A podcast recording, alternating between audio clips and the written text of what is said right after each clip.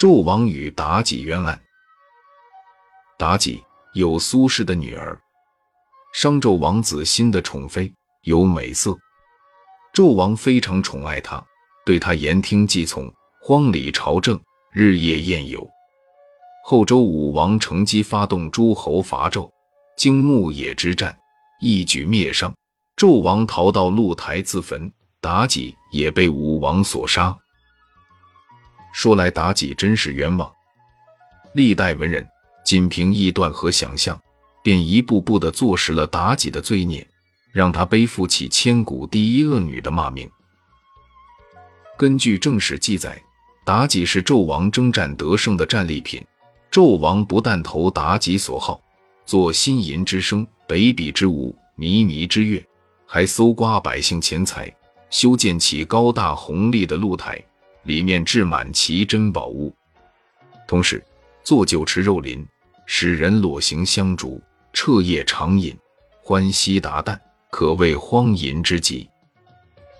最过分的是，他耳根子特别软，最听妲己的话。这样一来，天下就无法太平起来，老百姓埋怨，各诸侯反叛。这时，妲己又给纣王出了一个狠招。发明了一种惩治犯人的刑法——约炮落之法，就是把一根粗大的铜柱横放，下面架起炭火炙烤，然后命有罪者在上面行走，没走几步就纷纷掉进火红的炭火里，活活烧死。每次看到犯人在炭火里挣扎惨叫，妲己就大笑。对于这种冷酷而变态的做法，纣王的叔叔比干实在看不下去，就向他进谏说：“不修先王之典法，而用复言，祸至无日。”这话戳到纣王的痛处，他非常生气，觉得这是妖言惑众，给他难堪。这时，妲己又在一旁添油加醋，樱桃小口一开，吐出一句血淋淋的话来。我听说圣人心有蹊跷。纣王一听，爱妃有如此求知之心，那就打开看看吧。于是就把比干的心剖开而观之。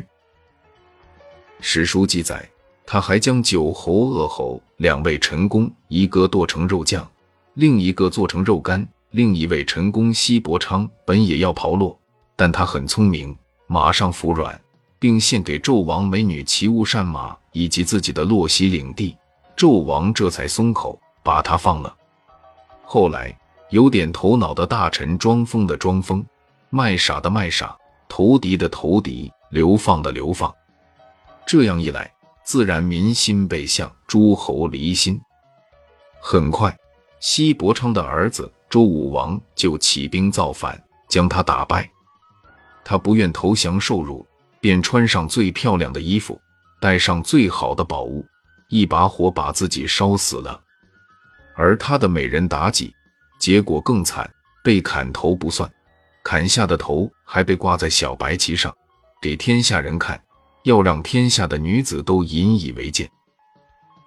无论正史典籍还是拜官野史，都说妲己是一个蛇蝎美人，这样论调已经家喻户晓。